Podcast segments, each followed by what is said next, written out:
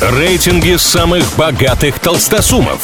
Списки самых популярных знаменитостей. Названия самых впечатляющих достопримечательностей и не только.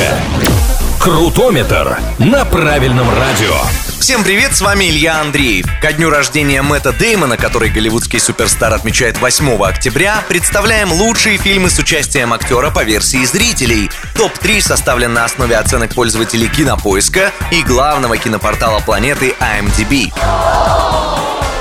Третье место в этой подборке достается картине «Форд против Феррари». Мэтт играет автоконструктора и бывшего пилота Кэрола Шелби, который помогает компании Ford обойти итальянцев в гонках. В одном из интервью Деймон признался, что согласился на эту роль просто потому, что всегда хотел поработать с Кристианом Бейлом. Дуэт вышел что надо.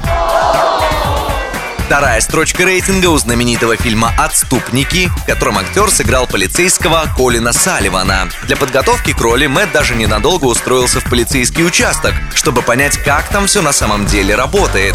На Оскаре 2007-го «Отступники» были номинированы в пяти категориях и победили в четырех из них, в том числе и в главной номинации «Лучший фильм».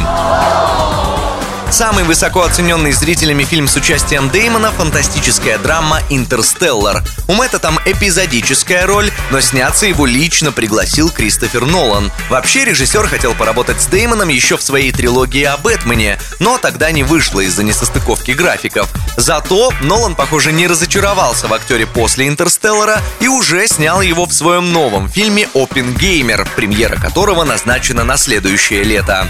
На этом у меня пока все. С вами был Илья Андреев. Услышимся на правильном радио.